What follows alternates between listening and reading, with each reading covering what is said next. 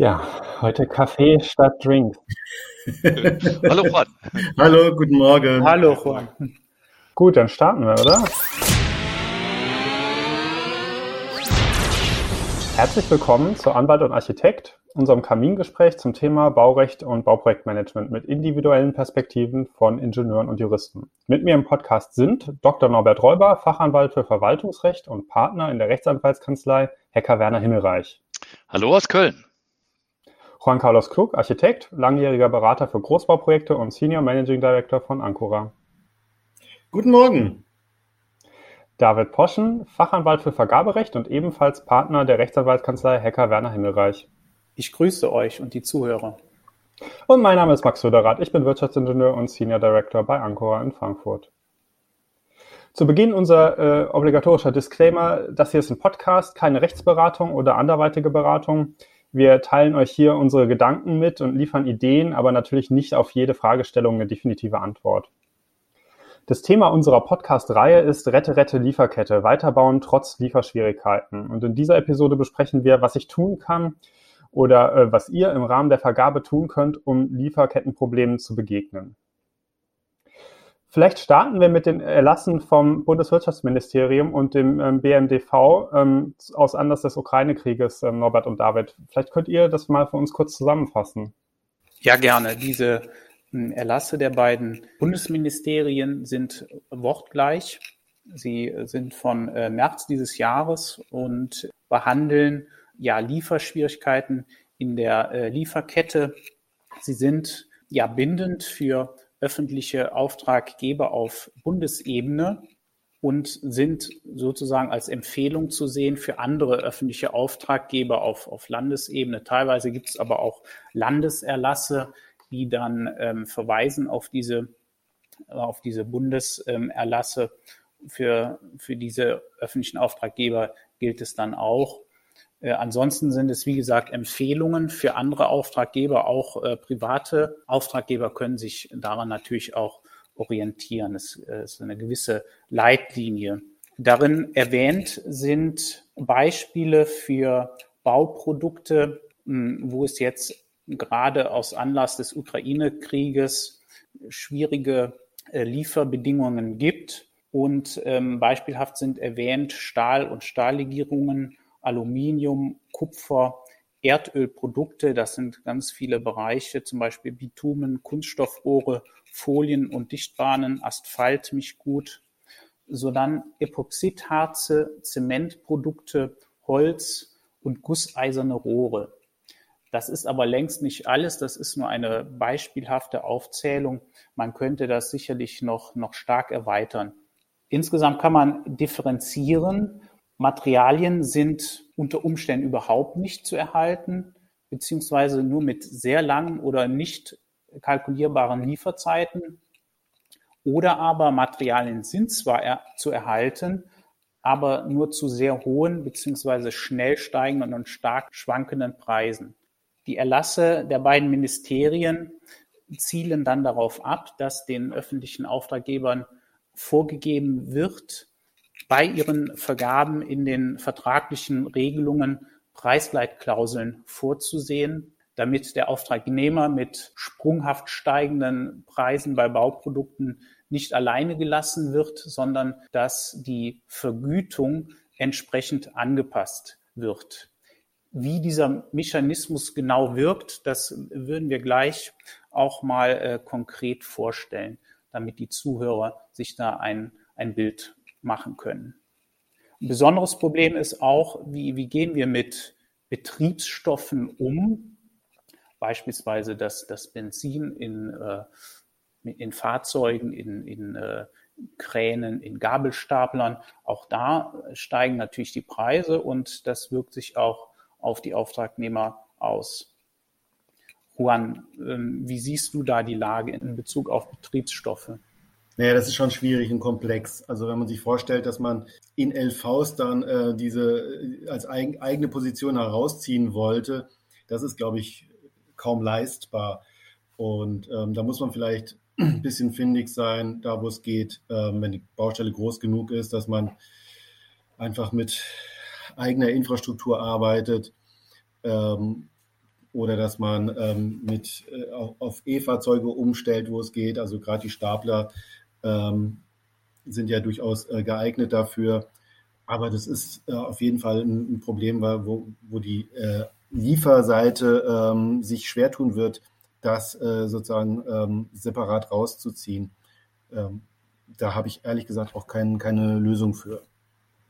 Äh, habt ihr denn, ähm, Max und Juan, auch erlebt, dass äh, Bieter sich zurückhalten bei der Abgabe von Angeboten, weil sie Risiken bei der Materialbeschaffung fürchten? Also gibt es da eine Bieterzurückhaltung, äh, sodass gar keine Angebote gestellt werden? Oder wenden dann nur sehr hohe Angebote? Naja, das ist Standard momentan, würde ich behaupten. Max, oder siehst du das anders? Nee, das sehe ich genauso an. wir hatten gerade kürzlich sogar wieder einen Fall, wo das so war, dass man für ein bestimmtes Gewerk jetzt tatsächlich aus dem Ausbau keinen Bieter gefunden hat und dann ja mehr oder weniger gezwungen war, auch eine Stoffpreisgleitklausel zu vereinbaren, weil kein Bieter dazu überhaupt bereit war, dieses Risiko auf sich zu nehmen. Generell muss man natürlich sagen, wir haben ja dieses Thema der Lieferkettenprobleme jetzt schon eine gewisse Zeit, auch eine gewisse Zeit kommen sehen. Das heißt, jetzt mehr denn je lohnt es sich, mit den Vergaben von, von besonders kritischen Gewerken auch früh zu beginnen und den Bieterkreis dann so weit wie möglich zu halten. Eine andere Möglichkeit, die sich natürlich auch noch bietet, ist kritische Materialien und Bauteile gegebenenfalls tatsächlich früh zu bestellen und dann bauseitig zu stellen. Aber da muss uns allen klar sein, das ist natürlich nicht so die reine Lehre, sondern man schafft damit eine zusätzliche Schnittstelle, ähm, was die Gewährleistung angeht. Und das bedingt auch ein hohes Maß an Kompetenz, was die tatsächliche Baudurchführung angeht. Also ich würde mal sagen, dass viele Projektleiter, auch Projektsteuerer, da vom technischen Gesichtspunkten nicht unbedingt in der Lage wären, diese Materialien dann zu einem frühen Zeitpunkt so passend auch zu beschaffen. Wir hatten ein Beispiel, ähm, wo das tatsächlich gemacht wurde für einen sehr schnell errichteten Produktionsstandort. Auch da hat man das dann tatsächlich gemacht, dass man gewisse Bauteile sehr frühzeitig bestellt hat und dann bauseits gestellt hat. Und in dem Fall hat das dann auch ähm, sehr gut funktioniert. Also das kann schon, kann schon wirklich helfen. Was wir erleben, ist, dass äh, in letzter Zeit fast kein Vertrag mehr abgeschlossen wird ohne eine Stoffpreiskleidklausel für die ähm, die betreffenden Materialien. Das ist vor allen Dingen bei Stahl der Fall, ähm, aber auch bei Holzprodukten. Ähm, und ähm, da wollen wir einfach mal kurz vorstellen, wie funktioniert so eine Stoffpreis-Gleitklausel, damit man sich das vorstellen kann. Es gibt dazu nämlich eine ganz komfortable äh, und an sich einfache Regelung, die ähm, aus dem Vergabehandbuch des Bundes kommt. Das heißt, sie ist für die für die öffentliche Verwaltung des Bundes auch verbindlich, aber man kann sie auch in, also auch andere öffentliche Auftraggeber können sie natürlich verwenden und auch private Auftraggeber können es machen. Ähm, das ist das Formblatt 225 aus dem Vergabehandbuch des Bundes. Wenn man das googelt, hat man das gleich gefunden, geht ganz schnell. Dieses Formblatt enthält nicht nur ähm, ein Formular, in dem man eben die Eintragungen vornimmt, die, die wir gleich noch ein bisschen erklären können, sondern auch eine vertragliche Regelung dazu, die auch sehr fair und ausgeglichen ist, finde ich, ähm, und die man ganz einfach in den Vertrag integrieren kann, indem man verweist auf dieses ausgefüllte Formular in der Anlage mit den darin enthaltenen vertraglichen Regelungen zur Stoffpreisgleitung und damit ist die Sache eigentlich klar. Ähm, wie geht man damit um? Zunächst ist es ist es entscheidend, dass man natürlich die Stoffe definiert, für die die Stoffpreisgleitung gelten soll. Ähm, das passiert in der Spalte, in der man diese Stoffe hier einträgt, auf dem Formular. Anschließend, und das ist natürlich ganz wichtig, muss man einen Basiswert festlegen für jede Materialposition. Das ist natürlich der tatsächlich kalkulierte Preis, den der Bieter zur Zeit seiner Angebotsabgabe in seinem Angebot verwendet hat. Ähm, man gibt dazu auch die Ordnungsziffer an des Leistungsverzeichnisses, bei der äh, dieser Stoff vorkommt ähm, und dazu den betreffenden Basiswert. Und dann, und das ist ein entscheidender Punkt, ähm, gibt es einen Bezug auf ähm, die Statistik äh, des Statistischen Bundesamtes. Das äh, die nennt sich Erzeugerpreise für gewerbliche Produkte und da Fachserie 17 Reihe 2. Das ist leider ein bisschen weniger komfortabel im Internet zu finden. Mit ein bisschen Mühe findet man es aber auf der Seite des Statistischen Bundesamtes, die heißt dstatis.de. Ähm, und da gibt es eine, ähm, einen Index, der jetzt nicht nur wie der Baupreisindex jetzt alle erdenklichen Bauprodukte generell ähm, abbildet und damit natürlich viel zu unpräzise ist für ganz spezifische Produkte, die es ja ganz anders entwickeln können, sondern der sehr, sehr differenziert ist und das Monat für Monat ähm, wiedergibt. Ähm, äh, und auch für, ähm, für die kritischen Punkte Stahl, Holz und so weiter ähm, sehr genaue Angaben enthält. ähm, also die betreffende äh, Nummer aus der GP-Systematik nennt sich das. Das ist diese ähm, die Liste der Erzeugerpreise für gewerbliche Produkte, trägt man auch ein ähm, in, in dem Formular. Als letztes gibt man einen Abrechnungszeitpunkt ein. Das heißt, wo will ich den Index vergleichen? Ausgehend von dem Basiswert bis hin zu dem Wert, zu dem ich dann, zu dem ich dann abrechne. Das ist entweder Einbau, Lieferung oder Verwendung. In, Im Bau normalerweise stelle ich mir vor, der Einbau. Also dann, wenn das Eigentum ja auch wechselt mit dem Einbau des Materials ähm, auf dem Baugrundstück in, in dem Gebäude, äh, das ist der Zeitpunkt, zu dem ich den Preis dann auch vergleiche. Typischerweise. Ähm, wenn ich das habe, kann ich mit dem ähm, mit der einfachen Formel, äh, das ist ein Dreisatz hier, der auch in dem Formular drin steht, ähm, die Preisentwicklung berechnen und den Preis anpassen. Der Preis geht natürlich nicht nur nach oben, sondern er kann auch nach unten gehen. Und das ist ja, äh, Juan, nehme ich an, relativ feststellbar, dass die Preise volatil sind und sich nicht nur ausschließlich nach oben bewegen. Ja, also äh, tatsächlich, wir, wir sprechen ja schon eine Weile miteinander und äh, als wir anfingen zu sprechen, haben alle darüber gesprochen, dass Holz so unglaublich teuer geworden ist und äh, der Preis durch die Decke geht. Interessanterweise habe ich gerade letzte Woche gelesen, dass, ähm, dass äh, am Terminmarkt die Holzpreise seit Anfang des Jahres um fast 50 Prozent gefallen sind. Das soll sich dann auch sozusagen beim End-User ähm, bemerkbar machen. Ob jetzt alle Hurra, Hurra schreien sollten und jetzt sagen, äh, billig Holz, jetzt schnell bauen, äh, bezweifle ich. Es zeigt vielmehr, dass, dass die Amplituden sich äh, viel schneller abwechseln von hoch und runter in den Preisen und wir deswegen aus meiner Sicht gezwungen sind, da intelligent im Vorhinein darauf zu reagieren. Aber um nochmal auf dein, auf dein Vorhergesagtes einzugehen, wenn ich jetzt als Bieter ähm, dieses Formular, Formblatt 225 war das, glaube ich. Richtig, genau. Mhm. Ähm, mit dem Angebot abgebe, aus, auf meine Kalkulation basiert darauf.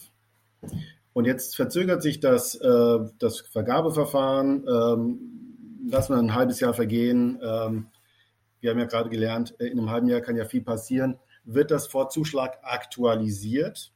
Ähm, oder wie erlebst du das da im, im ganz praktischen Handling oder auch ähm, wenn zwischen Erstangebot, Beauftragung und dann Abrechnung bei großen Baumaßnahmen wahnsinnig viel Zeit liegt.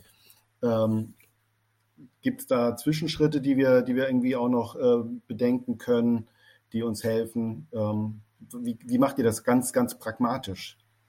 Schöne juristische Antwort, das kommt drauf an. Ähm, es kommt einfach auf den Zeitpunkt der Angebotsabgabe und auf die Festlegung des Basiswertes an. Also ähm, dieser Basiswert, der eingetragen wird in das Formular, der wird ja eingetragen zu einem bestimmten Zeitpunkt, zu dem er dann auch stimmen muss. Das muss natürlich der Auftraggeber kontrollieren oder vielleicht verhandeln, ähm, dass das der richtige Basiswert ist und dass man da nicht über den Tisch gezogen wird bei einer, sagen wir, falschen, ungünstigen Festlegung des Basiswertes. Ähm, wenn ich aber ähm, eine Verzögerung habe im Verfahren, egal ob öffentlich oder privat, ähm, und dann später nochmal ähm, auf das Angebot zurückkomme, kann es natürlich sein, dass man das Angebot insgesamt nochmal aktualisiert und auch die Preise und auch die Basiswerte. Ähm, dann ist das in Ordnung. Dann habe ich dann den neuen Basiswert. Es ist aber auch gar nicht schlimm, wenn man bei dem alten Basiswert bleibt, der vielleicht schon ein halbes Jahr ist, denn der hat sich dann eben mit dem Index verändert entsprechend. Nach oben oder unten. Und da ist es dann relativ egal, wie viel Zeit zwischendurch ähm, äh, ins Land geht. Ähm, man muss natürlich noch auf, äh, darauf, also in aller Klarheit sagen, Stoffbreit-Kleidklausel ist schön, ermöglicht es, den Bieterkreis zu erweitern und den Bietern Risiken zu nehmen, aber äh, die Kostensicherheit ist natürlich dahin in dem Bereich. Ähm, wie, wie, seht ihr das? Wie, was, wie kann man damit umgehen? Also ich denke, hier ist äh, wie auch sonst im Bauprojekt ganz wichtig, dass man ein vernünftiges Risikomanagement hat. Es ist jetzt so ein Schlagwort, aber ganz konkret sollte man sich halt, wenn man eine Stoffpreisgleitklausel vereinbart, auf jeden Fall damit beschäftigen, wo erwarte ich denn, wo mein, meine Preisindizes hinlaufen. Jetzt ist es so, dass Inflation vorauszusagen ganz generell makroökonomisch ähm, furchtbar schwierig ist. Das sieht man ja auch daran, dass unsere Zentralbanken daran regelmäßig scheitern. Nichtsdestotrotz muss ich natürlich zumindest meine Abschätzung treffen. Also ähm, da kann ich mich zum Beispiel orientieren, vielleicht auch an, an Inflationserwartungen von den Zentralbanken ein Stück weit auch aus der Vergangenheit, aber das ist sehr, sehr gefährlich, denn ähm, da haben wir jetzt gelernt, gerade in der jüngsten Vergangenheit, dass das nicht unbedingt die Messlatte sein muss. Und dann sollte ich halt eine Abschätzung treffen, wo ich erwarte, mit welcher Wahrscheinlichkeit meine Stoffpreise dann auch landen werden und dann entsprechende ähm, Risikobudgets für den schlimmsten Fall mal vorsehen.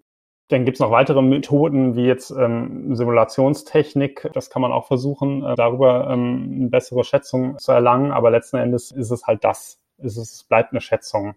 Es ist also keine, keine allgemeine Lösung, sondern ein Weg, den man gehen kann, wenn wenn es halt anders nicht geht, wenn kein Bieter gefunden werden kann zu einem vernünftigen Preis und auch wenn ähm, entsprechende Kapitaldeckung dafür vorliegt. Und äh, Norbert, du hattest es ja auch gerade schon erwähnt, das Risiko geht natürlich auch in beide Richtungen. Das heißt, wenn die Stoffpreise fallen, dann ähm, hat natürlich auch der Bieter weiterhin ein gewisses Risiko, denn gerade bei etwas weiterverarbeiteten Produkten ist es ja jetzt nicht gesagt, dass deren Preise so direkt an den Erzeugerpreisen dranhängen, sondern da kann es ja auch zumindest eine zeitliche Entkopplung geben, die dann ähm, im schlimmsten Fall zulasten des Bieters geht.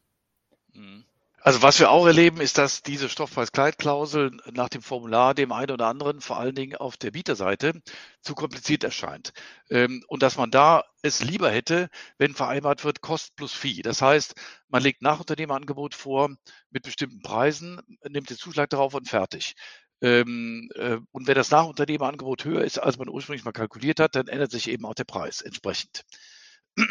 Das kann man natürlich so machen. Da muss man aber jetzt aus Auftraggeberseite, ähm, meinen wir, ein relativ großes Vertrauen haben in den Auftragnehmer.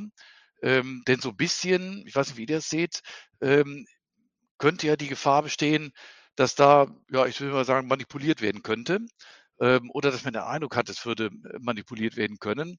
Etwa in der Weise, dass der ähm, dass der Bieter zu seinem Nachunternehmer sagt, pass mal auf, ich habe hier einen Vertrag, da habe ich eine Stoffpreiskleidung, Kost plus Free, und da habe ich andere Verträge, wo das leider nicht der Fall ist.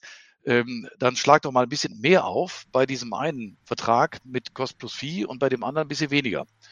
Äh, da kommen wir beide damit ganz gut zurecht. So Lasten des betreffenden Auftraggebers. Ich weiß nicht, ob das passiert, ob das ein relevantes Risiko ist. Und ich weiß auch nicht, ob man das, wie ihr das sieht, ob man das durch Einbindung in Verhandlungen von Auftraggeberseite in den Griff bekommt.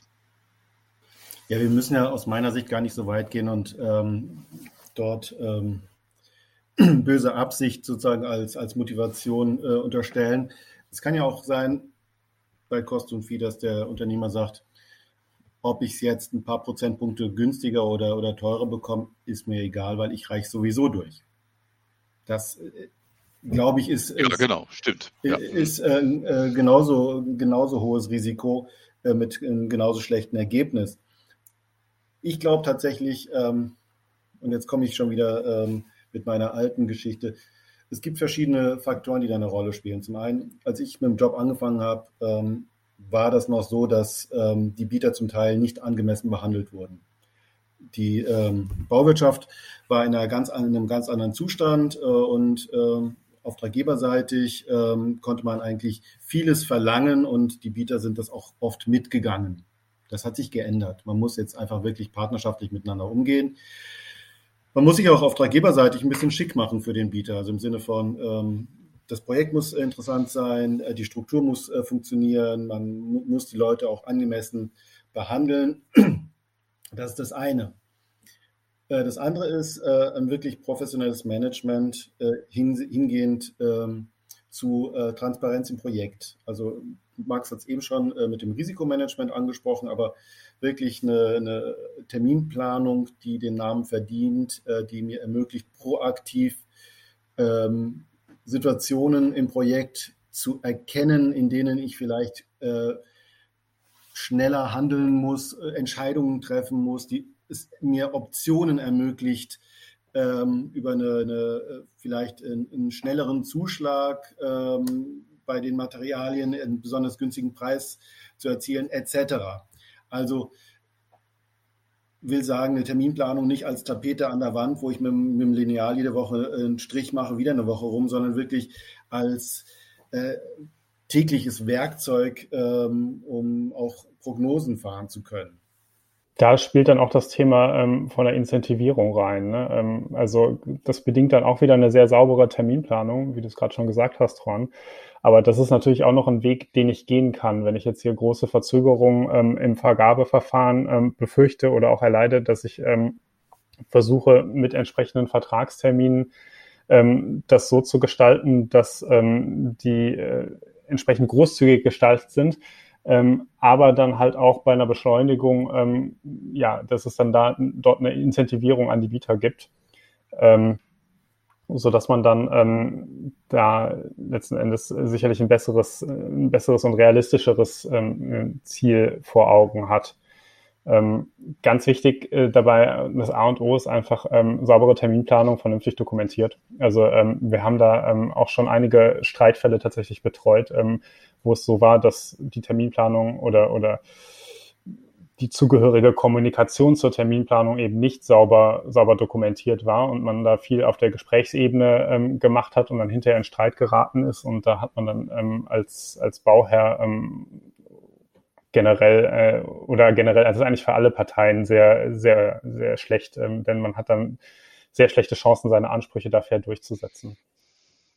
Das gilt ja im Grunde genommen für alle Fragen im, im Bauprozess. Also nicht nur, ähm, nicht nur Frage äh, Preisentwicklung oder Terminplanung, sondern für alle äh, Dinge, dass eine Dokumentation, eine ordentliche, äh, gut strukturierte Dokumentation ganz wichtig ist. Aber der Max hat gerade was Wichtiges gesagt aus meiner Sicht. Also für, da, den Ball würde ich gerne aufgreifen, nämlich das Thema Incentivierung, Bonus, Malus. Ähm, gerade bei der öffentlichen Hand, muss ich sagen, habe ich das schon häufig äh, erlebt, dass wenn man mit diesem Thema ähm, auf die äh, Bauherrenseite zugeht, äh, große Unsicherheiten bestehen. Ähm, Im Sinne von, ja, ähm, Malus wird ja vielleicht noch gehen, aber mit dem Bonus tut sich die öffentliche Hand ein bisschen schwer, weil es gibt ja einen vereinbarten Preis und ich kann ja nicht mehr bezahlen, als, als tatsächlich mal vertraglich vereinbart war. Ähm, das sind immer sehr langwierige Diskussionen. Könnt ihr den Hörern da draußen vielleicht äh, ein paar beruhigende Worte mitgeben, warum es vielleicht äh, doch einfacher ist, als man denkt? Oder vielleicht sagt ihr, ja, da haben Sie völlig recht, äh, kann man nicht machen. Aber da so ein bisschen Klarheit reinbringen, das würde, glaube ich, sehr helfen. Ja, das, das kann man schon sagen. Es ist sicherlich, ähm, diese Bonusvereinbarung sicherlich nicht Standard. Gerade in, in öffentlichen Vergabewesen. Wenn wir uns da dort befinden, dann gilt ja die VBB mit, mit seinen ja recht äh, strengen Rechtsfolgen, insbesondere Paragraph 5 VBB, beispielsweise wenn Termine vom, vom Auftragnehmer nicht eingehalten werden können und ihm äh, Verschulden zu Last gelegt werden kann, dann befindet er sich in, in Verzug. Das kann auch eine Schadensersatzpflicht auslösen. Und wenn es auch im Vertrag vereinbart ist, wird auch eine Vertragsstrafe fällig. Vielleicht kann man davon abrücken und alles auch äh, flexibler lösen. Da ist äh, sicherlich denkbar, dass man unverbindliche Zieltermine vereinbart vorgibt und das vielleicht auch mit äh, einer Bonusvereinbarung verbindet.